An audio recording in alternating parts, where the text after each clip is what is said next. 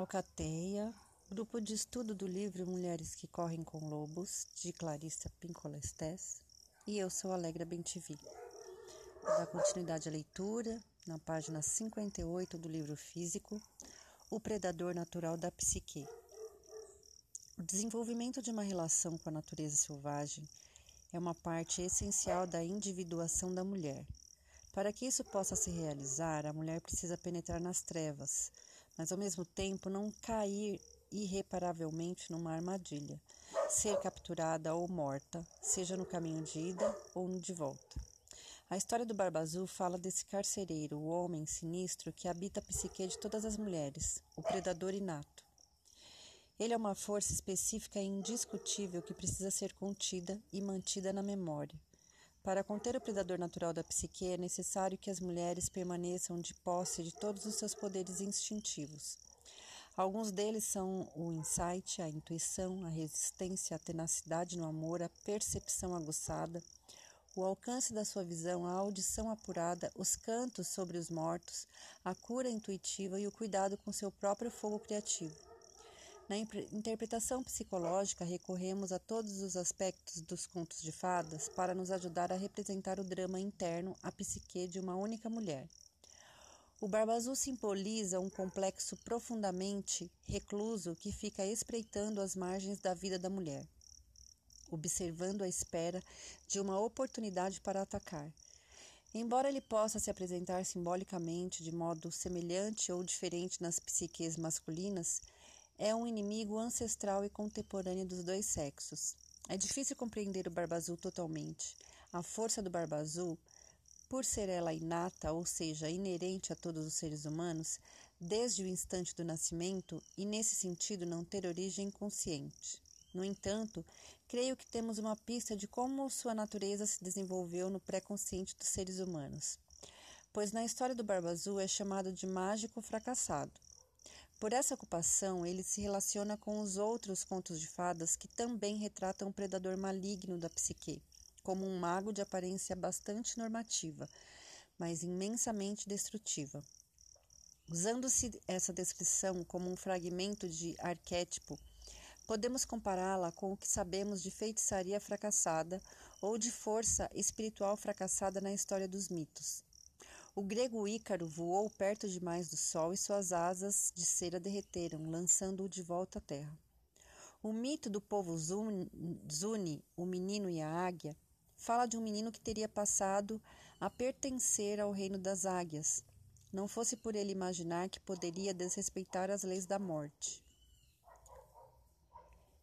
Enquanto ganhava altitude pelos céus, seu manto de águia emprestado foi arrancado e ele caiu cumprindo seu triste destino. Na mitologia cristã, Lúcifer reivindicou igualdade com Jeová e foi expulso para o inferno. No folclore, há uma série de aprendizes de feiticeiros que ousaram ingenuamente se aventurar além do nível real de seus conhecimentos ou que tentaram transgredir a natureza. Foram punidos com ferimentos ou cataclismas. Enquanto examinamos esses leitmotiv, vemos que os predadores neles retratados desejam a superioridade e o poder sobre os outros. Eles sofrem uma espécie de inflação psicológica, pela qual desejam ser mais sublimes do que o inefável, tão importantes quanto ele e iguais a ele. Esse inefável é aquele que, por tradição, distribui e controla as forças misteriosas da natureza incluindo-se os sistemas da vida e da morte e as leis da natureza humana e assim por diante. No mito e nas histórias descobrimos que a consequência para uma entidade que tenta desrespeitar, dobrar ou alterar o modo de operação do inefável é o castigo. Seja por ter de suportar uma redução da sua capacidade do universo do mistério e da magia, como por exemplo aprendizes que não têm mais permissão de praticar, ou um exílio solitário longe da terra dos deuses, ou alguma perda semelhante de graça e poder através das dificuldades da fala, de mutilações ou da morte.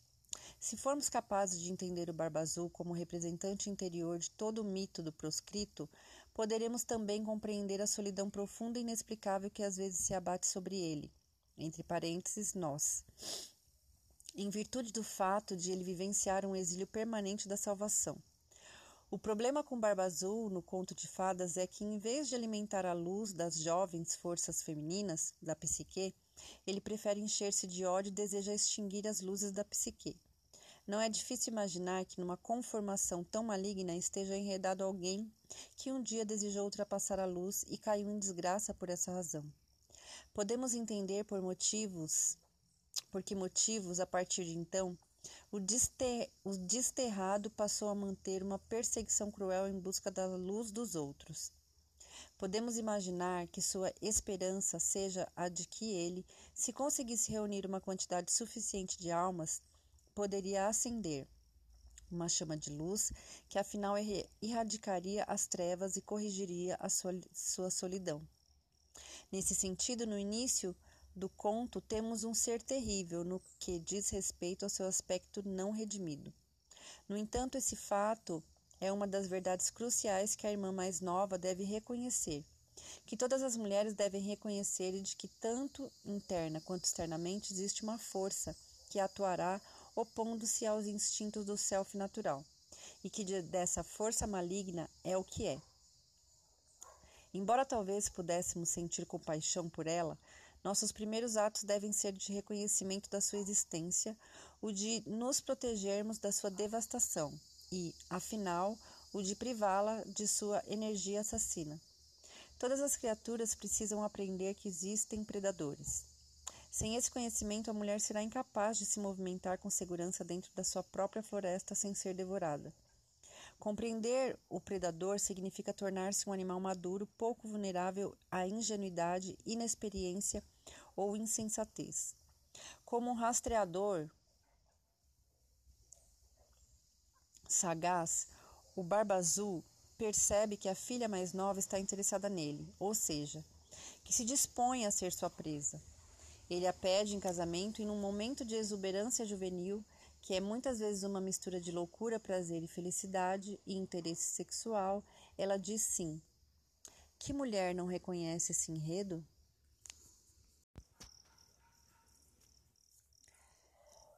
Alcateia, grupo de estudo do livro Mulheres que Correm com Lobos, de Clarissa Pincolestes, e eu sou Alegra Bentivi. Vou dar continuidade à leitura na página 58 do livro físico, O Predador Natural da Psique.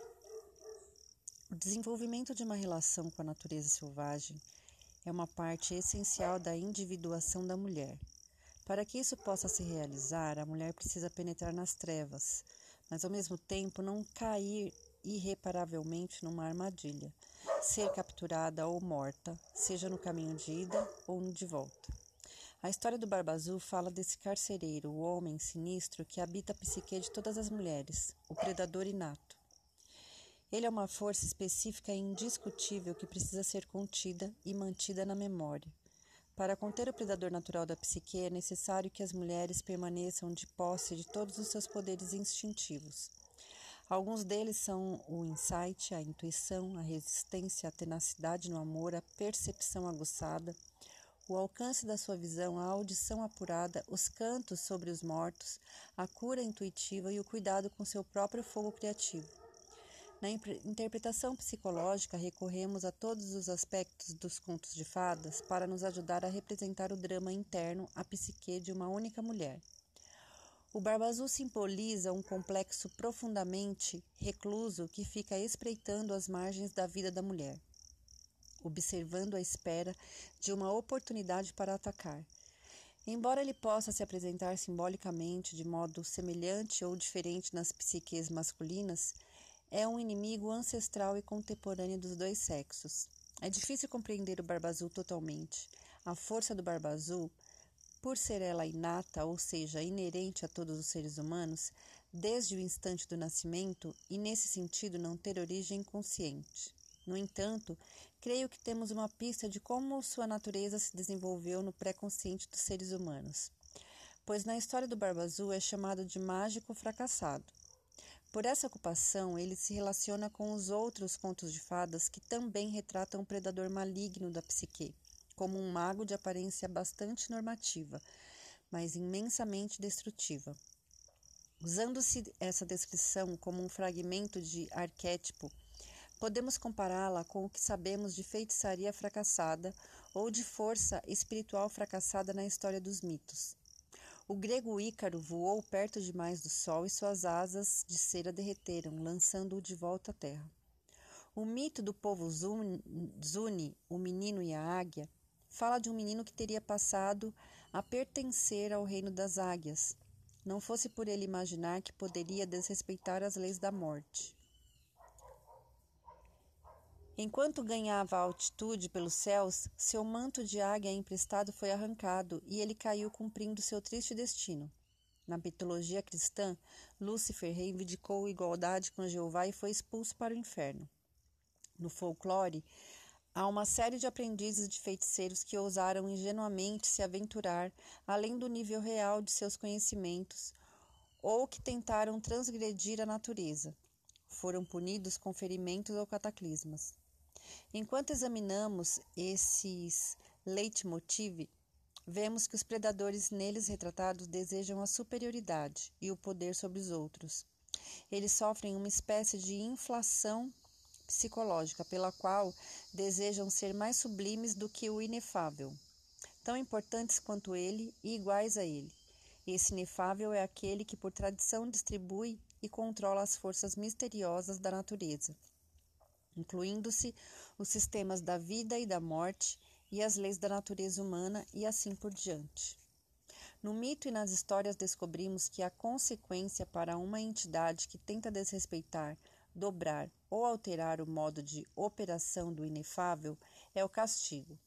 Seja por ter de suportar uma redução da sua capacidade do universo do mistério da magia, como por exemplo aprendizes que não têm mais permissão de praticar, ou um exílio solitário longe da terra dos deuses, ou alguma perda semelhante de graça e poder através das dificuldades da fala, de mutilações ou da morte. Se formos capazes de entender o Barba Azul como representante interior de todo o mito do proscrito, poderemos também compreender a solidão profunda e inexplicável que às vezes se abate sobre ele, entre parênteses, nós. Em virtude do fato de ele vivenciar um exílio permanente da salvação. O problema com Barba Azul no conto de fadas é que, em vez de alimentar a luz das jovens forças femininas da psique, ele prefere encher-se de ódio e deseja extinguir as luzes da psique. Não é difícil imaginar que numa conformação tão maligna esteja enredado alguém que um dia desejou ultrapassar a luz e caiu em desgraça por essa razão. Podemos entender por motivos, por que motivos, a partir de então, o, dester, o desterrado passou a manter uma perseguição cruel em busca da luz dos outros. Podemos imaginar que sua esperança seja a de que ele, se conseguisse reunir uma quantidade suficiente de almas, poderia acender uma chama de luz que afinal erradicaria as trevas e corrigiria a sua solidão. Nesse sentido, no início, do conto temos um ser terrível no que diz respeito ao seu aspecto não redimido. No entanto, esse fato é uma das verdades cruciais que a irmã mais nova deve reconhecer, que todas as mulheres devem reconhecer e de que tanto interna quanto externamente existe uma força que atuará opondo-se aos instintos do self natural, e que dessa força maligna é o que é. Embora talvez pudéssemos sentir compaixão por ela, nossos primeiros atos devem ser de reconhecimento da sua existência, o de nos protegermos da sua devastação e, afinal, o de privá-la de sua energia assassina. Todas as criaturas precisam aprender que existem predadores. Sem esse conhecimento, a mulher será incapaz de se movimentar com segurança dentro da sua própria floresta sem ser devorada. Compreender o predador significa tornar-se um animal maduro, pouco vulnerável à ingenuidade, inexperiência ou insensatez. Como um rastreador sagaz, o Barba Azul percebe que a filha mais nova está interessada nele, ou seja, que se dispõe a ser sua presa. Ele a pede em casamento e, num momento de exuberância juvenil, que é muitas vezes uma mistura de loucura, prazer e felicidade e interesse sexual, ela diz sim. Que mulher não reconhece esse enredo?